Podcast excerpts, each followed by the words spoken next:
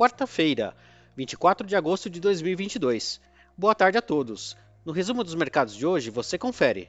O Ibovespa terminou o dia praticamente estável, apresentando uma leve alta de 0,04% aos 112.898 pontos.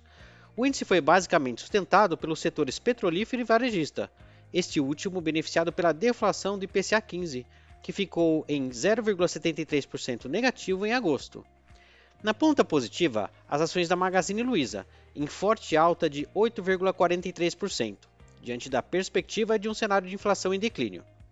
Na ponta negativa, as ações da Vale, em baixa de 3,22%, repercutindo a revisão para baixo do guidance de crescimento do uso do aço.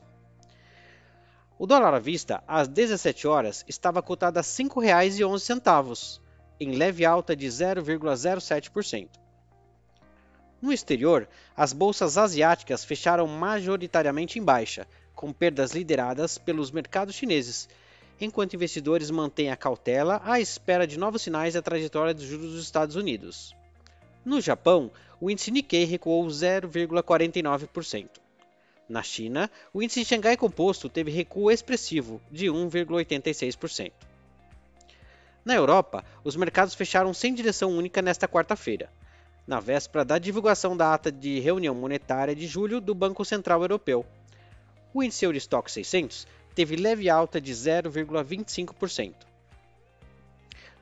As bolsas americanas fecharam com um sinal levemente positivo, com investidores à espera do simpósio Jackson Hole a partir desta quinta-feira, quando o Fed poderá dar mais detalhes sobre seus próximos passos na política monetária.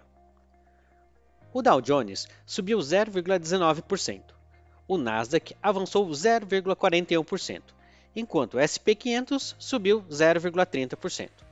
Somos o time de estratégia de investimentos do Banco do Brasil e diariamente estaremos aqui para passar o resumo dos mercados. Uma ótima noite a todos.